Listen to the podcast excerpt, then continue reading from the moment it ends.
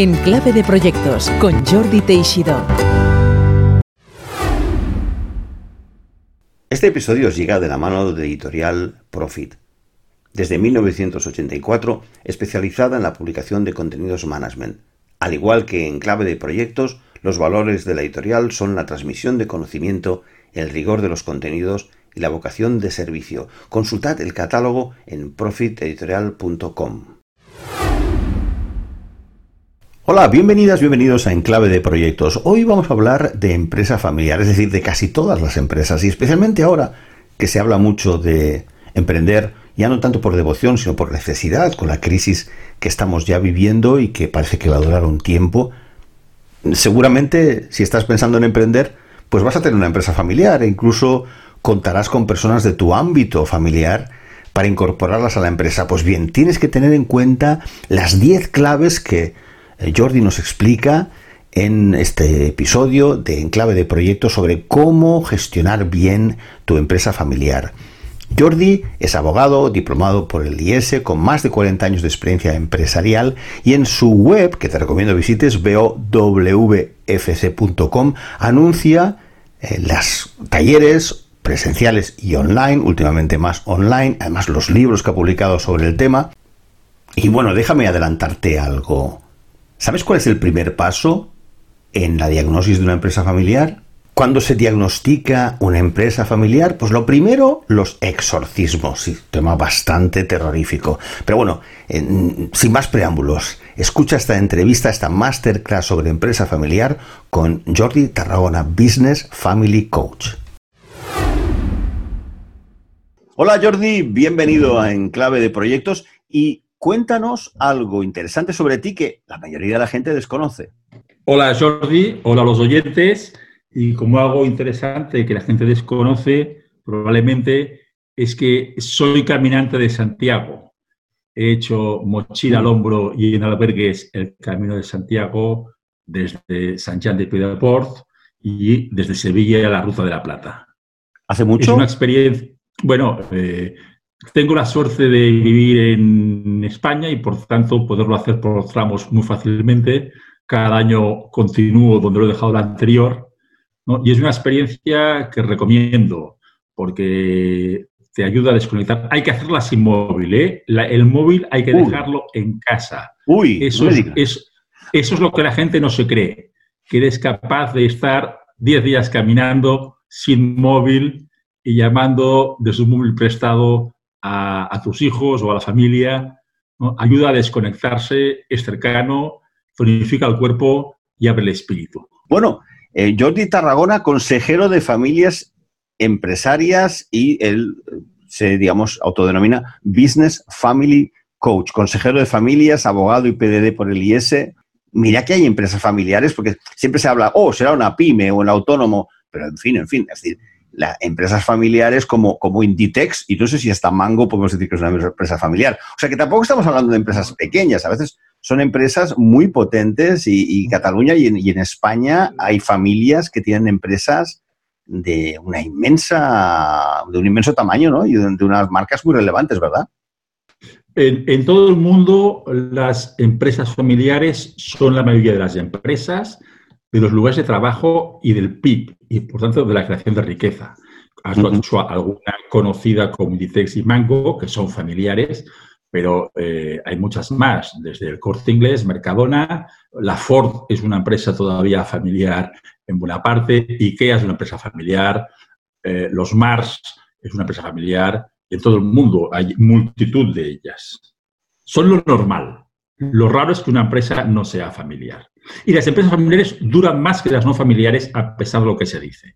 Tienes razón, se dice mucho eso, ¿eh? que tienen grandes problemas en lo que diríamos la, sucesión, ¿verdad? La, el, que muchas, la tercera, cuarta generación ya no, no, subsiste. Y tú dices que eso no, es, ah, eso no es cierto. Ah, no, no, hay un dicho que tiene diferentes versiones de que el padre la crea, el hijo la mantiene, el nieto la patea. Estos son dichos populares, no, pero, son, son son ciertos y son mentiras. Es, cierto lo que ocurre, como las empresas, la mayoría son familiares, vemos muchas, familiares, muchas empresas familiares que desaparecen, porque la mayoría son familiares. Pero las empresas familiares duran más. Hay más empresas centenares familiares que no familiares. Eh, hay que tener en cuenta que tres generaciones son 75 años. Pensemos cuánto ha cambiado cualquier sector en los últimos 75 años. Eh, es que es difícil que una empresa dure más de 75 años, sea familiar o no. Y la familiar suele durar más porque tiene más vocación de permanencia. Vamos, obviamente, a dar a nuestros oyentes, como siempre, las claves donde pueden eh, conocer más de los temas que vamos a tratar en, la conversación. Uno de los libros que Jordi ha publicado es Ángeles y Demonios de la Familia Empresaria. Y dices tú que hay 10 herramientas que ayudan a que la empresa familiar subsista, ¿no? Eh, yo, como siempre, aquí digo, esto es en clave de proyectos, ¿no? Y las familias o empresarios familiares que nos escuchen dirán, bueno, yo tengo que hacer un proyecto y abordar esos, esos diez elementos. Hablas de ángeles, demonios. Háblanos un poco de, ese método, ese marco de trabajo que has desarrollado para la bueno, evidencia de las empresas familiares. Venga, primero todo, eh, el libro es Ángeles y Demonios de la familia empresaria, porque yo prefiero enfocarme en, en la familia empresaria más que en la empresa familiar y es un enfoque diferente. La empresa, obviamente, es negocio, pero la familia propietaria es más que el negocio. Antes de hablar de los ángeles, hay que conocer los demonios, aunque sea muy rápidamente. ¿No? Y los demonios son el olvido de que empresa el sustantivo, familiar el adjetivo. La confusión de familia y empresa, de capacidad y propiedad, de retribuciones, etcétera, la adenización, el pensar que el ADN garantiza la transmisión de la capacidad y voluntad empresarial, la incomunicación e inflexibilidad. A veces en la familia empresaria la tradición tiene mucho peso, a veces en la familia empresaria la comunicación es más difícil que en la no empresaria. Otro demonio es la improvisación, porque el día a día come mucho y los temas de largo plazo se van aplazando. Y otro, finalmente, y no menos importante, y tal vez el peor demonio, es la soberbia, el pensar que a nosotros esto no nos pasará. Y que puede ocultar, en verdad, la cobardía a afrontar temas que pueden ser conflictivos de plantear con gente con la cual tienes sentimientos que te acercan. Te explicas bien. ¿Sabes qué pasa? Que estaba pensando en algo que te mira poco serio, ¿no? Pero es que yo una de las series que he visto últimamente es Succession. No sé si la has visto tú. brutal, brutal. No, brutal. O sea, eh, yo utilizo mucho la filmografía en la formación y la explicación. Tenemos Succession, Billions. Billions ah, no he visto. también tiene muchas, muchos temas de empresa familiar. Una serie fantástica es Trust, que habla del caso de los Getty de los 10 capítulos hay tres que son de pura empresa familiar. Pero es que hay muchas, muchas series, muchas películas, El Padrino, bueno, sería otro tema, no es el tema de hoy, hablemos de ángeles y demonios, no de filmografía familiar, que es un tema fascinante. Venga, eh, bueno, en esa serie que decías tú, por tanto, en muchos de esos temas en Succession aparecen la confusión, la denización, ¿no? la, la incomunicación, Ah, pero eso también pasa en, personas que son familia, ¿no? Es decir, los que son amigos, los directivos que son amigos, que se llevan bien, cuando hay química entre unos y otros, otros. ¿Eso no, es, lo mismo en empresa familiar o no familiar? Sí, no, no. A ver, los problemas existen en todas partes. A veces la diferencia es de grado y el tema está que cuando la empresa es familiar, los sentimientos pueden estar más presentes, para bien y para mal. ¿Vale? Pero claro, los problemas puede haber confusión, olvido, incomunicación, obviamente, en una familia no empresaria y en una empresa no familiar. ¿Qué ocurre? Cuando están la empresa y la familia juntos, no, se suma, se eleva la potencia, para bien y para mal. ¿Vale? Por tanto, las ventajas son mejores, los riesgos son mayores y las consecuencias pueden ser peores. O mejores para bien, pero peores para mal. ¿Cómo combatirlas? Lo importante es que la familia empresaria sepa que tiene herramientas para hacer frente a estos riesgos que tiene como, como tal. Y son, son diez. La primera, eh, yo utilizo el ejemplo de ángeles y demonios porque yo creo que da una cobertura simbólica que muchos podemos tener próxima. Entonces, la primera herramienta es el exorcismo para combatir los demonios, lo mejor es el exorcismo. ¿Y esto qué consiste? Consiste, bueno, primero de todo, en saber cuáles son los demonios. Para atacarlos has de conocerlos. Y los tiene que conocer todo el mundo, trabajen en el negocio o no. Una vez conocidos, hay que localizarlos. Hay herramientas que ayudan a localizar los demonios. Y una vez localizados, hay que eliminarlos. Y después de eliminados, hay que comprobar que estén eliminados porque el camino al infierno puede estar empedrado de buenas intenciones. Tú empiezas por ahí, empiezas por los demonios con, cuando haces un diagnóstico de la empresa familiar. Vamos a abordar primero los demonios. ¿o bueno, no se lo explico así tal vez como la palabra demonios, pero claro, o sea, el, cuando eh, hablas con una empresa familiar, tienes que empezar realmente por el tercer, la tercera herramienta que hablaremos es el diagnóstico.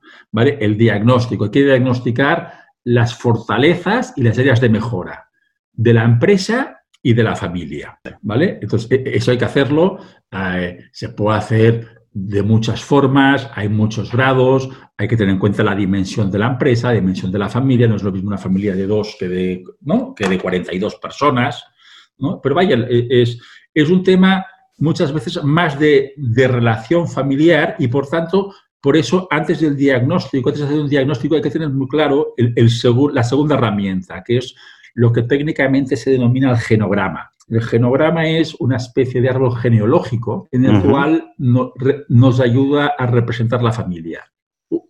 todos tenemos una familia y la familia eh, no la escoges, te toca. Y no te puedes borrar, te puedes enfadar, pero no te puedes borrar aunque te enfades y no te hables, eres, eres de aquella familia. ¿Vale? Y por tanto, y todos conocemos la familia y tenemos una intuición de la familia, pero eh, la familia está muy estudiada por la psicología. Hay una que se llama la sistémica familiar, ¿vale? Que por poner un ejemplo, la familia es parecido a un móvil de esos que ponemos encima de la cuna de los niños, en la cual hay figuras unidas por alambres. Si soplamos, se mueve. Si añadimos o quitamos figuras, se mueve. Por tanto, la familia es un sistema. Hay personas relacionadas eh, con intereses, que tienen roles, la familia tiene límites. Hablando, hablábamos al principio de filmografía, los que hayan visto, recuerden, la boda, mi gran boda griega. Sí, la conozco. ahí vemos dos tipos de familias muy diferentes. La anglosajona, cerrada, pequeña, y la griega, que es amplia y demás. Las familias son diferentes. Hay que conocer, ver el futuro y la continuidad de la familia empresa, de la empresa familiar, hay que conocer bien cómo es la familia, qué normas tiene, qué roles, porque todo evoluciona. No es lo mismo la familia cuando tienes niños pequeños, cuando tus hijos se van de casa, y cuando tienes eh, nietos, ¿no? Va cambiando. Entonces, esa sería la segunda herramienta que es importante conocer para efectuar el diagnóstico de las fortalezas y las de mejora de la empresa y la familia. Cuarta herramienta, pero las herramientas las estamos numerando, pero en verdad hay que utilizar no las 10, hay que conocerlas todas y utilizar en cada caso las convenientes y en el orden adecuado. Si utilizas las herramientas en un orden no adecuado, es como si pones el arroz eh, a calentar para hacer una paella y a los 20 minutos añades el agua. Tendrás un buen arroz negro, un buen arroz negro, pero no habrá quien se lo coma. ¿No? Pues eh, esto es lo mismo. la cuarta herramienta que yo propongo, que en verdad no son mías, lo que yo es recogerlas de mi experiencia, las que yo utilizo, las he ido pues, recogiendo y sistematizando para, para compartir el conocimiento, que creo que es también una cosa muy buena. La cuarta es lo que yo llamo el árbol de decisión. Es cuando tomamos decisiones, no nos engañemos que el corazón pesa muchas veces más que la razón. El matrimonio, la paternidad, puede estar regida más por el corazón que por la razón. Adiós, gracias. ¿no? Pero en temas de empresa familiar es importante decidir con racionalidad. Eso no quiere decir decidir sin corazón, sino teniendo en cuenta lo que nos dice el corazón, siendo conscientes de qué nos dice el corazón y los sentimientos y si decidimos por corazón o por razón. para decidir con racionalidad hemos de comprobar que analizamos toda la información, tenemos en cuenta todas las alternativas, todos los puntos de vista, que valoramos los pros y los contras, que lo ponderamos todo de forma adecuada. Y, por ejemplo, una decisión que toda familia empresaria ha de plantearse al menos una vez en cada generación es si continuar, vender o cerrar el negocio. y que lamentablemente en temas de actuales, en momentos actuales como los de la pandemia, más de una familia empresaria tiene encima de la mesa qué hace al respecto. Pues esa decisión tiene un proceso racional para analizarla y conviene seguirlo. Otra herramienta muy útil y descubierta hace tiempo es la de los tres círculos. En la empresa familiar se dice que hay tres círculos de interés legítimo, empresa, propiedad y familia. Y su intersección crea siete subconjuntos. Y las visiones pueden ser diferentes y todas legítimas. ¿eh? Por ejemplo, eh, el familiar que es accionista y trabaja en la empresa, a lo mejor no ve igual que el familiar accionista que no trabaja en la empresa si en este momento hay que coger deuda o no hay que coger deuda, si hay que repartir beneficios o no si hay que aprovechar oportunidades o no. Ser conscientes de que existen diferentes círculos de interés y visiones legítimas ayuda a gestionar la empresa familiar y la familia empresaria y por tanto ayuda a garantizar su continuidad lo máximo posible. Otra herramienta muy práctica es el Canvas. Esta es una herramienta que seguramente más de uno conoce. Sí, lo del Business Model Canvas, que es decir, ¿no? Correcto, de modelos de negocio. Pues eh, un profesor catedrático de empresa familiar de la Universidad de Palermo, Salvatore Tomaselli tuvo la genial idea. las ideas buenas muchas veces son sencillas cuando las ves. Y dices, ¿cómo no se me ocurrió a mí? no, pues, eh, esto no, se le ocurrió a él, que es aplicar el Canvas para definir las relaciones entre la empresa y la familia. La, diferencia eh, o la peculiaridad de este Canvas es que en este Canvas la familia está en los dos extremos, como público objetivo y como socios clave. Entonces, es una herramienta que ayuda mucho a que los miembros de la familia eh, conozcan la empresa, a definir qué espera la familia de la empresa y definir qué está dispuesta a dar la familia a la empresa. Y en estos momentos de crisis como los actuales, también sale a la luz. Y eso ayuda también a, integrar a los que no están en, el negocio, en el día a día. ¿no? Que hemos dicho que uno de los demonios era la desafección. ¿no? El, bueno, perdón, este me lo he olvidado, la desafección, el desinterés por la continuidad de la empresa familiar. Muchas veces los que no están en el negocio, que a lo mejor viven lejos, esto del negocio familiar es una cosa que a medida que pasan generaciones se va distanciando y es un demonio que ataca y, que, a la familia y que hay que combatir este demonio. Y con el Canvas se le combate bastante bien. Otra herramienta es lo que yo denomino la constitución familiar, más conocida como protocolo, pero esto del protocolo a mí me suena a muy técnico y la constitución es una cosa más amplia y más inclusiva, que pueden ser cuatro hojas. ¿eh? puede ser, la gente piensa en Biblia en verso, pero pueden ser cuatro hojas, si no cuatro, ocho. Yo, yo hago muchas, con, muchos clientes, al final hay que hacer unas normas que sean inteligibles para la familia. Que después, si hace falta, ya llevaremos, los técnicos llevarán a, la parte jurídica que corresponda, pero que la familia de entender y que la familia tiene que estar de acuerdo. La, constitución o protocolo familiar se ha de basar en MVV, casi como la BMW, pues misión, misión, visión y valores. Ese es su, motor, su potencia. Ha de tener un, una misión, un motivo para continuar juntos más allá de ganar dinero. ¿vale? Sobre todo esto se ve ahora en momentos de crisis, que muchas empresas pueden estar perdiendo dinero y ¿por qué continuar juntos? ¿Por qué no cerrar? ¿Por qué no vender? ¿No? Si hay un motivo más allá de ganar dinero, eso dará fuerza, fuerza a la familia empresaria. Mm. Una visión compartida del futuro y unos valores compartidos para tener en cuenta tomar decisiones. Sobre esta base tendrá un contenido que habrá que definir en cada caso, según le preocupe a la familia, de cuestiones de trabajo, de cuestiones de poder, de mando o de cuestiones económicas. Hasta aquí hemos hablado de los ángeles y nos quedarían los tres arcángeles. Los arcángeles que son los, los príncipes de los ángeles. Y aquí el, el primero y esencial es la comunicación porque sin comunicación no funciona nada de lo anterior ni de lo que vendrá a continuación. ¿vale? Si, si la familia no tiene una comunicación sincera y una comunicación empática, entendiendo al otro, que es más fácil de decir que de hacer, ¿no? será difícil que, las herramientas funcionen. ¿no? Bueno, pues toda la comunicación, esto, todo también está muy estudiada, claro. estudiada, hay axiomas, hay muchas cuestiones. Hay que tener muy claro que en la comunicación lo importante es escuchar y que la responsabilidad cuando alguien explica algo es del que lo explica. Si el que no lo entiende no lo entiende, pues la culpa es del que lo ha dicho, que no lo ha dicho de forma correcta para ese público objetivo, para esa persona. Y en la comunicación es muy importante preguntar con humildad. Podríamos hablar sobre comunicación, obviamente. Bueno, pues hay, hay másteres de comunicación eh, entre personas y se puede hablar mucho de ello.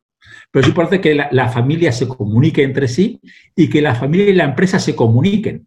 Porque a veces resulta, resulta que un miembro de la familia se entera por la prensa de algo importante de la empresa familiar. Te entiendo. Eh, eh, eso hay que combatirlo, hay que evitarlo. Y el la penúltima herramienta es la planificación, porque eh, hay que planificar las cosas. La planificación después habrá que ejecutarla.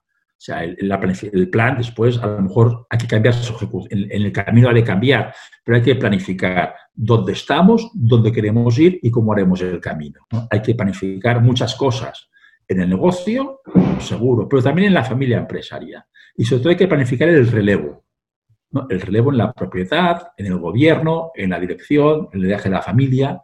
Eso hay que planificarlo con tiempo y puede ser a veces muy retador hacerlo. Y, la última, y la última estructura para ser, procurar ser breve dentro de este rollo. no, no, no, no es el rollo.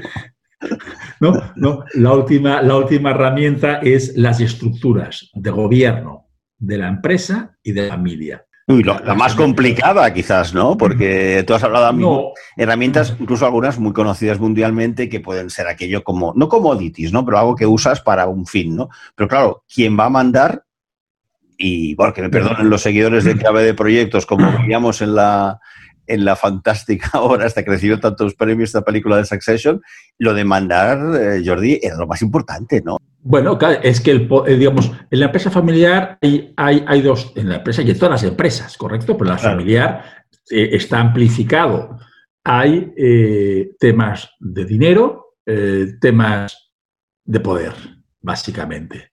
Quien manda, como mandará por todo. Eso es un tema que hay que planificar y que la familia tiene, la familia empresarial tiene que hablar de cómo estructuraremos el poder.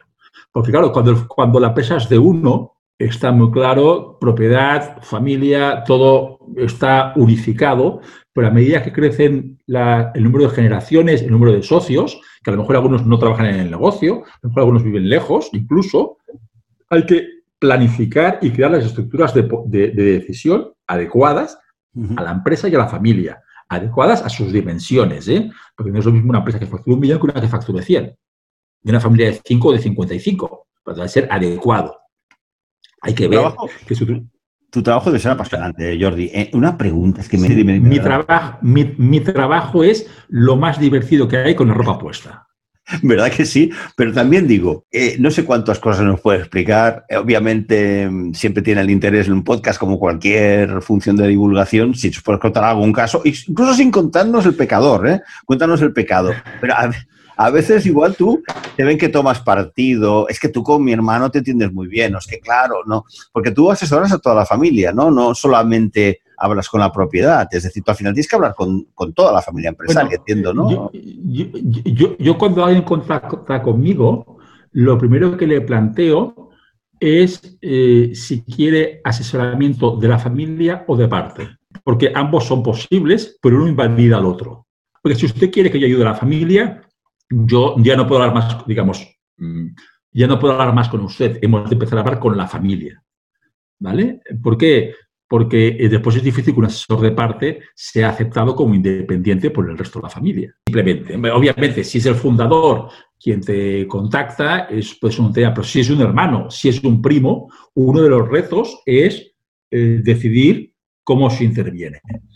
Porque eh, todo puede ser válido, dar consejo a una persona o intentar ayudar a la familia a que ésta decida, porque lo que es muy importante en, tener en cuenta que en las empresas familiares el, asesor está de paso y la familia continuará. Y a lo mejor, y la familia continuará probablemente más que la empresa, porque eh, la empresa, eh, las hay muy, centenarias, pero la familia es milenaria. Lo que pasa es que perdemos la historia. La familia no desaparece, se transforma, cambia sus integrantes, pero continúa existiendo la familia. Pueden desaparecer ramas a veces, pero continúa existiendo la familia. ¿no? Por tanto, es importante eh, al intervenir tenerlo en cuenta. Por eso yo hablo de que soy consejero de familias de empresarias, no de empresas familiares. Porque mi enfoque es más de la familia que tiene una empresa y que eso le da unas peculiaridades de de decisiones en las cuales que afectan a la empresa, porque muchas veces eh, lo que pesa es el factor y la relación familiar. Me decías ejemplos. Eh, Casos de éxito. incluso, incluso si no quieres decir la marca o la empresa, ah, no, no pasa nada. ¿eh? Es normal que sea, sea discreto. hay, hay, casos de éxito y hay, y hay casos de fracaso. ¿vale? Hay un libro muy bueno que se llama Guerras Familiares, Lamentablemente castellano está agotado, pero en inglés aún, se puede conseguir, que explica casos de, familias súper conocidas, de familias empresarias en las cuales han tenido conflictos que a veces se han superado con éxito y otras no, pero de ellos se puede aprender mucho. Claro, es que casos hay muchos, habría, que saber de qué tema. ¿no? Si hablamos, por ejemplo, estábamos hablando de estructuras, Mira, hace muy poco estaba revisando un caso que es público y positivo, que es de la familia Girbau, de, de, Vic, capital de Osona, aquí en Cataluña, que tienen una empresa que fabrica puntera a nivel mundial, que fabrica equipos de lavado de ropa, y explicaba, explicaban cómo eh, constituyen cómo pasan de una segunda generación en la cual hay dos administradores únicos a una tercera generación en la cual hay un consejo de administración, en la cual ya solo están cuatro familiares más dos externos y que para hacerlo eh, pasaron primero por un comité, ellos llamaban consejo de administración, pero en realidad era un consejo de familia, añadido con un, que eran solo familiares, con un consejo de asesor en el cual estaban cuatro familiares y dos externos, que se convierten después en consejo de administración. O también el caso de los URIAC, del laboratorio URIAC. Sí, claro, muy famoso. Sí, sí, pues eh, la, cuarta generación actual, que es la que está en el gobierno de la empresa, explica cómo el padre como el padre, eh, perdón, la tercera generación, como el padre que era la segunda generación, cuando devino en propietario único, eh, constituye un comité, un consejo asesor, porque aunque el propietario tenía claro que necesitaba una estructura que le ayudase a tener visión y objetividad, ¿vale? constituye un consejo asesor que con el tiempo le ayuda a planificar el relevo generacional, consejo que después se convierte en consejo de administración y en el cual cambian los, integrantes. Muchas veces las, un reto es que las familias empresarias, eh, claro, tenemos el buen principio de en general lavar la ropa sucia en casa. Y eso es muy bueno, porque lavarla en público aumenta la tensión. ¿Vale? Pero esto de lavar la ropa en público, las cosas en casa, a veces hace que la familia empresaria sea muy, muy cerrada a explicar, ¿no? Y cuando hay las hay que están dispuestas a explicar, eh, pues es muy bueno porque se puede aprender mucho de la experiencia de otros. ¿Vale? Por eso es muy bueno asociaciones como la Asociación de Empresa Familiar, eh, española, que tiene delegaciones territoriales o asociaciones territoriales, pues en Cataluña las CEF, bueno, y en todo el mundo, en Sudamérica hay asociaciones de empresas familiares también, en todo el mundo las hay, donde ahí las empresas familiares explican más sus interioridades de forma más tranquila y más sosegada, y eso permite mucho aprender de la experiencia de otros, que es mucho más barato que meter los dedos en el enchufe y aprender por experiencia propia. Claro.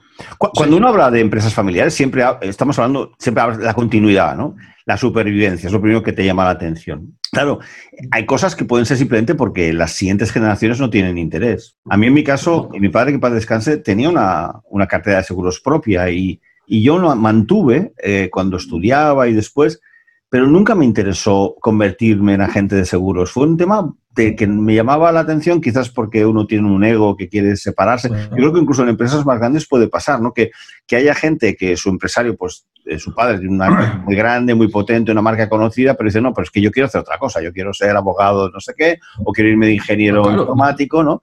Esto te seguramente ocurre, que simplemente el fundador no tiene sucesores interesados, ¿verdad? Una cosa tan sencilla como esta. Claro, eh, hemos, hemos, hemos tenido en cuenta varias cosas. Primero, eh, que continuar es una opción, no una obligación. O sea, la empresa familiar, una de sus características definitivas, definitorias, perdón, es la voluntad de continuidad. ¿Vale? Si no hay voluntad de continuidad, estaremos en una empresa familiar coyuntural cuyo objetivo será legítimo la venta o cierre. Por tanto, continuar es una opción, no una obligación. Uno cuando se continúa, es muy bonito pensar en todos juntos y unidos. Esto es muy bonito, pero la empresa ha de crecer al, mismo ritmo como mínimo que la familia para poder mantener un, un dividendo per cápita homogéneo. Pero a veces la familia empresaria, para continuar como familia empresaria, ha de producir podas. Podas quiere decir que ramas las cortamos y eso fortalece el árbol, igual que en, igual que en la agricultura. ¿Vale? Y las podas no tienen por qué ser conflictivas, pueden, tienen que ser naturales, pueden ser por muchos motivos.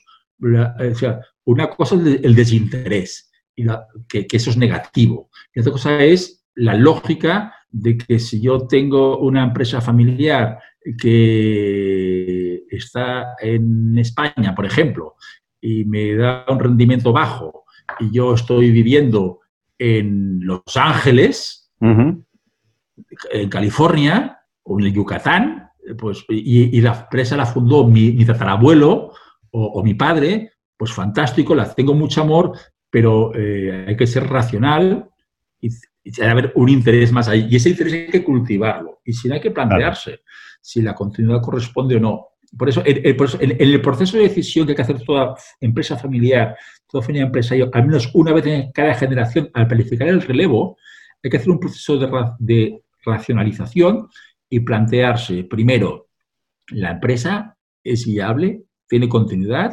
Sí, perfecto. Segundo, ¿es atractiva para la siguiente generación? No, pues si no es atractiva, ¿Para qué? Habrá, que venderla, habrá que venderla, cerrarla o hacerla atractiva. ¿Vale? La atractiva puede ser a que se dedique. Yo, mira, yo tenía un. tenía, acabé la intervención, un cliente que tenía eh, granjas de cerdos. ¿vale? Y tenía un hijo que era el que podía llevar el negocio, que era ecologista. Claro, oye, los, el, problema de los purines esto, ¿Esto cómo lo hacemos? Bueno, pues un poco, eh, eh, ¿cómo, cómo, cómo acabó esto? Pues la granja se vendió pero la familia continuó con el negocio de la cría de cerdos en una, en una explotación ecológica. Ah, interesante caso. ¿eh? Solución, solución imaginativa. ¿eh? bueno, bueno, claro, sí, pero eso quiere decir tal vez renunciar a que a rentabilidades, a posibles crecimientos, por un lado, pero bueno, es otra forma de proceso. Si, eres, si, eso, si eso eres capaz de hacerlo, pues lo puedes hacer. Si no, pues, pues, pues no es atractiva. Si no es atractiva, habrá que venderla. Ahora, supongamos que es atractiva. Muy bien. La siguiente generación, que irá relacionado con el atractivo no, tiene voluntad de continuar, porque para ser hay voluntad consciente, ¿eh? no voluntad engañada, voluntad libre, no voluntad forzada. ¿no? Porque, porque ser empresario está muy bien, cuando todo va bien es fantástico y es muy divertido y es creativo y es placentero. Pero cuando vienen maldadas y se pierde dinero y hay que despedir gente, los que lo hemos sufrido en la propia carne, sabemos que eso es muy duro, ¿no? Entonces, ¿está capacitado para eso? Porque la siguiente generación, que es una pregunta fácil de hacer, difícil de responder, son, son huevos o zanahorias. No sé si sabéis cuál es la diferencia entre un huevo y una zanahoria. ¿Cuál es? Que colocados en agua hirviendo, ante las dificultades, el huevo se endurece, la zanahoria se ablanda. ¿no? Si la siguiente generación, eh, ante las dificultades, no tendrá capacidad para afrontarlas, no las metamos en ello. ¿no? Porque hay que tener un, carácter especial, que se puede ayudar, pero que también forma parte del ADN, de la genética, de, muchas más cosas. Tú, eh, Jordi, evidentemente estás eh, trabajando como consultor de cabecera para familias empresarias, como tú dices, más que, más que empresas familiares, como dices, familias empresarias, es decir, enfocado desde las personas más que desde, el objeto. Bueno, Déjame preguntarte, eh, has dicho antes que como yo he vivido, como, con tu larga experiencia profesional, empresarial, me gustaría ver si algo que has vivido en tu vida como empresario, como asesor, un fracaso del cual has aprendido y qué lección sacaste de ese fracaso si puedes compartirlo, porque eso es oro para, para los oyentes de Enclave de Proyectos. Un fracaso que puedo compartir es que confías en exceso y la confianza en exceso puede llevar a la abdicación del control y que contabilidad y realidad no tienen por qué coincidir. ¿No? Y que si no confías no puedes crecer pero solo te puede traicionar aquel en quien confías. Por tanto, hay que confiar, hay que delegar, pero hay que establecer sistemas de control objetivos, independientes de las personas, y que en momentos de crisis como los actuales, cuando recortamos gastos, que a veces hay que hacerlo, hay que prestar mucha atención a no rebajar gastos de control porque eso abre una oportunidad que puede llevar a sorpresas desagradables. Al error. A, errores en, atención al detalle, por ejemplo, que son la mayoría, ¿verdad?, de problemas empresariales. Bueno, o, que la... Mira, eh, hay muchos errores, pero eh, hay una cosa clave para que un negocio funcione y hay muchas cosas claves, ¿eh? hay muchas, muchas condiciones de, éxito, requisitos, causas de no fracaso, pero hay una que es cash is king, que dicen en inglés, traducido al castellano llano y cambiándole el sexo, la caja es la reina. Es decir, eh, una empresa necesita tesorería para sobrevivir. Mientras tiene caja, tiene esperanza. ¿Vale? Por tanto, puede haber muchos errores, muchas sorpresas. La peor sorpresa es que la caja desaparezca de forma súbita e inesperada. ¿no? Porque eso lleva a, a una muerte casi instantánea. Me gustaría que nos hablaras de eso, de cómo afrontar etapas de crisis y cuáles son pues, las dos, tres claves que tú querrías transmitir a empresarios y profesionales también que escuchan, todo tipo de personas escuchan en clave de proyectos, ¿no? ¿Cuál es tu consejo desde el punto de vista de tu larga experiencia como, como consultor, como asesor en esta época tan difícil? ¿Quieres una respuesta corta o larga? una respuesta brillante, yo quiero. entonces, si es brillante, me aprovecharé del conocimiento de otros, por ejemplo, de, de Oriola Mar, que partiendo de una idea suya, yo la transformé en un repóker de ases. Ante una situación de crisis como la actual, todos tenemos un repóker de ases en nuestras manos, que consiste en alejarse de los catastrofistas, en apuntalar la caja y en el margen en apoyar a las personas, en aprovechar las oportunidades y en aprender. Esas son las cinco ases que tenemos todos en nuestra mano y que para afrontar esta crisis puede ser una buena herramienta. O sea, alejaros del pesimismo, pese a que los datos sean tan a veces negativos, ¿no? hay que ser realista, hay que tocar de pies al suelo, pero hay que ser positivo, hay que esperar lo mejor y prepararse para lo peor. Hay que tener en cuenta los diferentes escenarios y ante cada uno de ellos, eh, en cualquier crisis, hablar es muy fácil. Hablar es muy fácil. Lo difícil es hacer. Eh, eh, perdón, hacer bien. Hacer mal también es muy fácil. lo difícil es hacer con éxito. En toda crisis hay oportunidades. Hay gente que se reinventa. ¿Qué nos ocurre? Que nos cuesta mucho adaptarnos a la nueva situación. Nos cuesta mucho dejar atrás lo que haya que dejar. Nos cuesta mucho dejar lo que nos ha dado éxito hasta ahora. Y el futuro será diferente. Por, eso es un buen momento para integrar a la siguiente generación en el negocio familiar. Eso no quiere decir dejarles la llave del banco, la llave de la fábrica, ¿vale? Pero sí, a lo mejor integrar no quiere decir que tengan que venir a trabajar a la empresa ni a dirigirla, pero sí integrarlos en definir el futuro de la empresa familiar. Porque las nuevas generaciones, eh, claro, yo tengo sesenta y pico años, un pico bajo, pero sesenta y pico, ¿vale? Las nuevas, generaciones eh, conocen mucho mejor que los que ya tenemos una edad la nueva sociedad, el nuevo consumidor, las nuevas herramientas, lo que va a venir. ¿Vale? Eh, nosotros nos cuesta, hemos aprendido a utilizar Zoom, hemos aprendido muchas, muchas cosas, pero eh, somos más lentos, somos más lentos en aprender todo eso. las nuevas generaciones tienen mucho a aportar a la empresa familiar, a la familia empresaria, a definir el futuro. además es un futuro que será de ellos más que nuestro, porque nosotros dejaremos este mundo antes que ellos, probablemente.